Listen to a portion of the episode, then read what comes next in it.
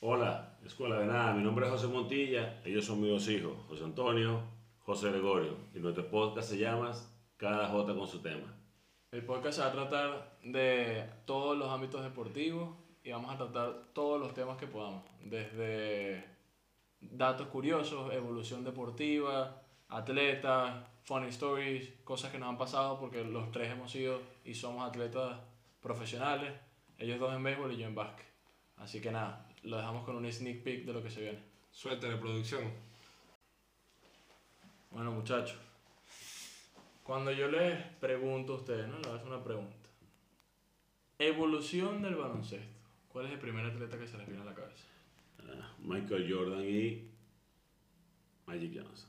Bueno, yo pensé que iba a decir LeBron James. Ah, el King James. ya vamos a comenzar. Round one. Fight.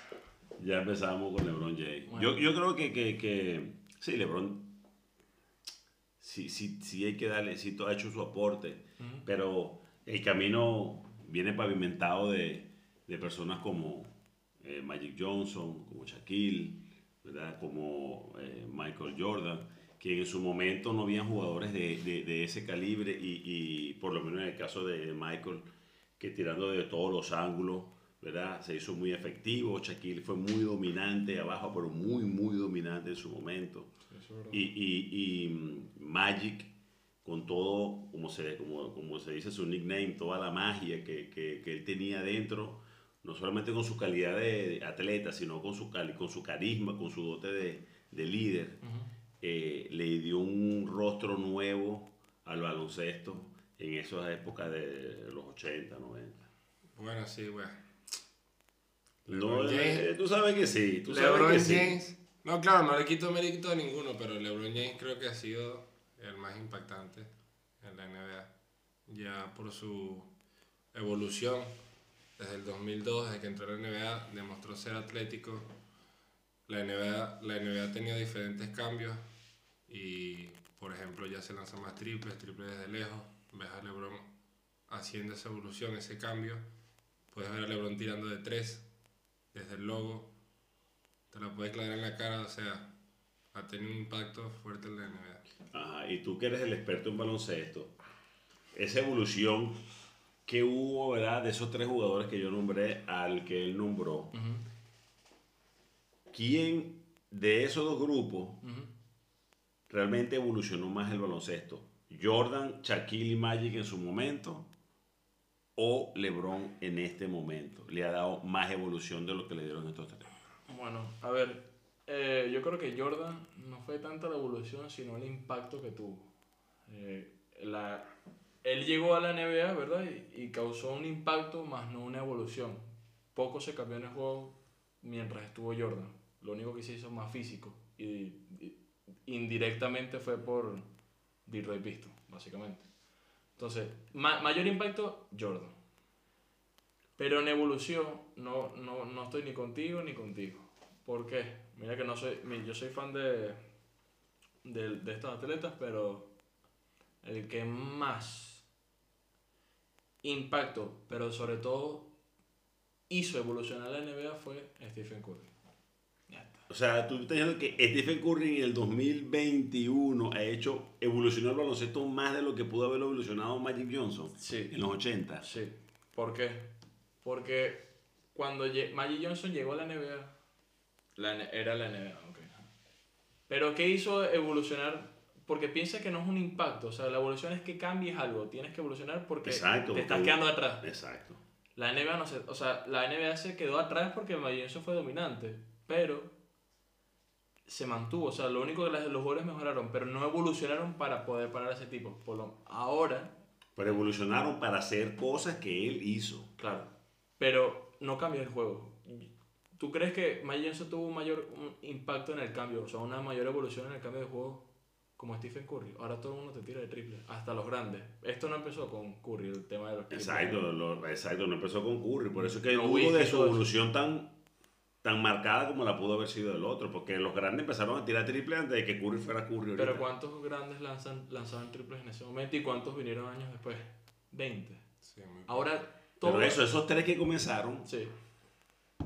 marcaron, impactaron, Eso, eso- cambiaron. Eso, eso, fue, es un impacto eso. Pero la No, evolución... es una evolución porque por ello fue lo que los Nowitzki, toda esa gente que empezó a tirar de tres, Sí, los grandes, sí. porque esos dos o tres que empezaron a tirar evolucionaron ese baloncesto Mm. Tácticamente, Ok. marcaron fuerte. Pero Es mi opinión, mi Es tu opinión, ¿no? Y, y tiene- es imposible definir porque aquí no nos llega nada. eh, ¿Cuál es el mejor, verdad? En cuanto a, a la evolución. Yo creo que es Curry, ¿por qué? Porque ahora todos los jugadores, absolutamente todos, tienen que lanzar de tres. Y aparte no es lanzar de tres ahí. Porque esto es una cosa. Cuando llegó Jordan, por lo menos en el tema de tres, Jordan lanzaba de tres. De tres de la línea. Cuando estaba en la, en la NBA de Mike Johnson, se lanzaba de tres detrás de la línea. Ahora, porque Curry lanza de atrás, dio- abri- abrió una puerta a todo el mundo que sí, mira, no, puedes, no tienes que lanzar justo al lado de la línea de tres, puedes lanzar de medio campo si quieres. Como Ah, Haile Guillén, que te la No, hizo. no viste, ya me está dando la razón porque LeBron también la tira de- del lobo. Pero LeBron y Jordan no la tira. Pero esa evolución no la hizo LeBron, No la, la hizo, LeBron, la la hizo hizo Curry. Pero es que el problema es que LeBron tiene lo que tenía Magic, haciendo magia con pases, pases sin ver, de cancha a cancha. Tiene, o sea, domina debajo de la pintura y aparte te lanza triples. Y por eso yo pienso que es el mejor de la historia, porque hace todo. Es el más completo, ¿ves? Entonces él agarra una cosa de cada, de cada jugador que hizo impacto. Sí, bueno, eso también su dote físico permite que él haga todo eso. Ya. Porque parte de la evolución del baloncesto, aparte que es tácticamente, creo que la parte física también juega un papel sumamente importante, no solamente en el baloncesto, Hmm. sino en, la- en deportes como el fútbol, donde de repente es, es, es tan físico como lo puede ser el baloncesto. Pero también hemos visto evolución en otros deportes, en el caso del fútbol. Sí, ¿verdad? eso No es el mismo fútbol que se jugaba en los 80, que jugaba Maradona, que jugaba eh, los otros jugadores viejos, al, al jugador que, que tenemos hoy, hoy en día, ¿ves? Sí. Que también se basa mucho en la parte de tecnología, donde el, el, el, el strength and conditioning está más preparado y, y, y, y más puntualmente puede, este, ya no es como que eh, un molde y todos este, nos Sí, preparamos a través de este molde. claro. No, ya la tecnología, los estudios han permitido a, a personas, coach, que entrenen a cada uno de manera diferente. No, tú que sabes fútbol, suéltame algo interesante Sí. para la gente. El impacto de, de eso es- son los estudios. Podemos ver a jugadores como Erling Haaland, Mbappé, Vinicius. Por ejemplo, Vinicius es un buen caso porque hace una temporada Vinicius no hacía nada bueno. Nada en el sentido de que no marcaba goles. Y él estudió, mejoró, hizo todo lo posible por mejorar. Este, se habló cómo se alimentaba y cómo trabajaba. Y eso le hizo eso le hizo resultado esta temporada.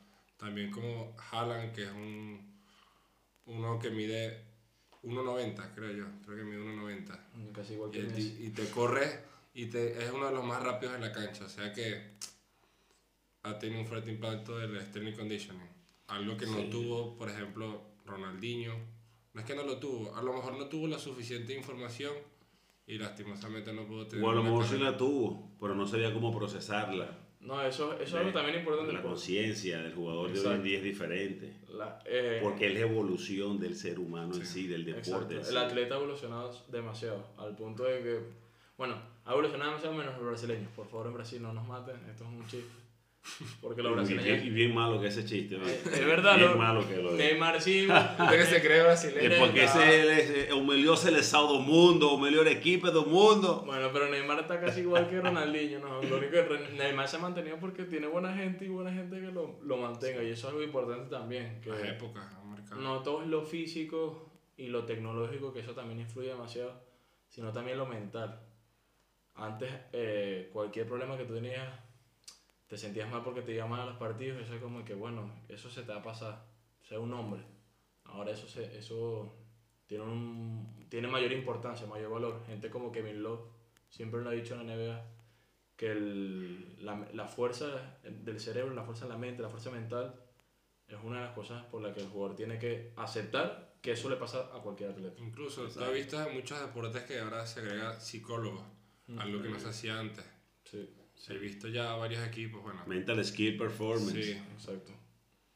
Sí, muchos deportes, muchos deportes ah, eh, que antes no, eso no, No existía. no, eso no, no existía ni se le daba importancia que, que, que la tiene. y Claro. cosas como esas viene la evolución del deporte. Hmm. Cosas como el strength conditioning, los estudios. Claro. No, y La aparte, psicología. hasta lesiones. O sea, ¿cuántas lesiones nos han visto ahora como que, no sé, torn ACL, se rompió el tendón y empiezan con una... Que aparte hay tanta evolución y hay tanto por abarcar que se lesiona José Montilla Senior aquí. Se rompe la rodilla, seis meses fuera. Y él va a llevar un método diferente en su equipo que otro carajo que se rompe la rodilla en otro equipo. O sea, son Sí. dos métodos de recuperación. Muy porque- subjetivo, sí. Demasiado. Porque hay demasiado para abarcar. Bueno, eh, eh, eh, el ejemplo está que un, un pitcher que se rompe un te- el tendón este del... del Pero, pero, ¿vas vas a hablar de béisbol? no, bueno, pero estamos hablando de estar en condition. Pero de béisbol. Ah, claro. Bueno, la gente de España y de Europa ya se puede ir yendo a dormir. Ya No, no vamos a hablar de béisbol, estamos hablando de la parte de estar en ir. Y que cuando un pitcher se rompe el tendón del brazo de lanzada, que es la famosa tomillón, antes tomaba un año y pico en tu recuperarte y regresar al béisbol. Ahora creo que puede tomar hasta ocho meses. O sea, se tarda mucho, hasta mucho menos de un año Claro. para tú poder regresar. Claro, eso te lo va a también dictar eh, no solamente tu manera de prepararte, sino también cómo reacciones Tu cuerpo. tu cuerpo ante ese nuevo tendón no- o a, a- que te attachment que hacen el tendón que te hacen, cómo reacciona tu cuerpo. Pero cuando hablamos de eso, eso es la parte de la evolución, de, de todo, Sí. de strength conditioning, de la parte médica, de la parte psicológica. Entonces, cuando tú hablas de evolución de deporte, no podemos abarcar simplemente lo dominante que fue un jugador o que fue el otro, sino creo que el deporte envuelve muchos departamentos para que eso es como, eso es como, como una cadena, pues que el engranaje tiene que ser bien, bien compacto para que todo pueda rodar. No sé qué opinas tú Sí, bueno, al respecto. La eh, tecnología creo que bien... tienes toda la razón, porque si te das cuenta, ahora tú vas a un partido de básquet, inclusive de fútbol, cualquier, cualquier deporte que se practique profesionalmente. Antes era, tú te sentabas aquí en el banquillo, estaban los jugadores allá, y estaba el entrenador y el asistente, y capaz un tercero. No, ahora tenemos el entrenador del asistente, el asistente del entrenador, el asistente del asistente del entrenador principal, del secundario, no sé qué. Porque cada uno tiene tanto tema que abarcar, tanta información Sí. que abarcar, que se tienen que dividir, porque llega el punto en el que, o sea, ¿cómo le vas a decir al tipo que de tiro, que también haga drible, que también haga... Sí, que es, la, es que esa es la parte Sí, más sí, difícil en el gol. Antes, hoy hay un término que se llama spin rate, ¿verdad? que es cuántas veces la pelota da vuelta, gira sobre un mismo eje. Ujú. Eso, ese término ni existía antes Eso- en el béisbol. Eso hace algunos años no existía. Eso existía, cuántas veces da la pelota sobre el mismo eje y yo sé si la rotación es eficiente o no es eficiente. Claro, Cuánta rota cuando es una curva, cuánto rota. Entonces, tanta información como tú dices que hay que absorber, pero al mismo tiempo no solamente absorber esa información, sino cómo ahora yo la diluyo la para que el atleta me entienda a mí fácilmente, porque eso de repente yo lo puedo manejar como técnico o lo puedes manejar tú como la persona encargada de la tecnología, que es tu trabajo y para ti es fácil entenderla. Pero para el atleta que no sabe de eso, cómo yo lo, cómo yo lo explico, cómo yo se lo diluyo, que él lo puede entender fácilmente, sin necesidad de que agregarle más cosas a su plato que ya tiene suficiente como es la de su carrera Claro, de que el atleta. tipo no se vuelve loco Sí, pensando Y, y decir, mira, tengo que hacer esto, tengo que hacer aquí. tengo que Exacto. hacer- Tú sabes que ah, hoy en día a los atletas eh, se le dan los cues, ¿verdad? las señales, señales externas o señales internas. Eh, yo por lo menos te digo a ti, mira, yo quiero que tú este, dejes el peso atrás, por decirte, bateando o lanzando. Pero eso, pues, ese peso atrás puede significar muchas cosas. Entonces, claro. ahora tú le dices nada más, mira, los clavos, entiérralos como si fuera un ancla en el piso. Simplemente con esa Claro, señal, eh, el atleta puede ser que más fácil entienda Claro, más de cómo hacer ese performance. Incluso Exacto. a mí me sucedió eso. Una vez que yo estaba haciendo un bullpen y no encontraba bien la zona, no podía tirar strike en ese momento. Ahí me dijeron, aprieta el core. Lo único que hice fue... El apretar abdomen, imagínate. El Claro, apretar el abdomen. Apreté el abdomen y empecé a tirar strike. Entonces, creo que esas pequeñas ideas y no darle tanta información para no volver Sí. a otro jugador. A mí me soltaron, a mí Eso soltaron eso- esa es la diferencia entre, entre, los, entre los coaches, entre los técnicos. Un Claro. técnico bueno te da esa información, oye, recono- tú, el- eh, re- tú te vi esto, aprieta el core solamente, aprieta la parte aquí y ya verás. Y no, no le habló ni de mecánica, ni cómo agarrar una pelota, ni de que simplemente aprieta el core. Sí, a mí me soltaron un cue este año en la Superliga. Me dijeron que no lance de triples el Guillén. y tú te paraste donde en la raya. Yo no sé, yo apreté, yo, yo, yo acepté el Q, estaba el triple ahí, yo estaba encima del triple. Lo único que me, me lanzó de medio campo. Y, y Hailey que dijo, ay, qué mantequilla, me la puso fácil. Lo Eh, pero sí, Muchas gracias, te dijo. ya te digo yo que ese triple de medio campo no lo aprendió de Michael Jordan ni de LeBron, lo aprendió del papá de los helados, Stephen Curry. Así que, bueno, dejen en los comentarios cuál de los tres atletas en el tema de básquet y cuál, es, cuál atleta en béisbol y en fútbol. Adivina quién la hacen así. A LeBron James, ¿por qué? Porque, tiene, porque No, está calvo. no, no, no. Porque está calvo, igual que así como yo. La O sea, que tú lo agarraste de LeBron, de esa evolución. eh, prácticamente. Que Esa sí. evolución de sacarlo yo ¿Qué creo te que fue digo? el LeBron James. Bueno, mi gente, estamos pendientes de sus comentarios. Suscríbanse, denle like, síganos en Spotify, Instagram, YouTube, ya tú sabes, vean la descripción, bórralo.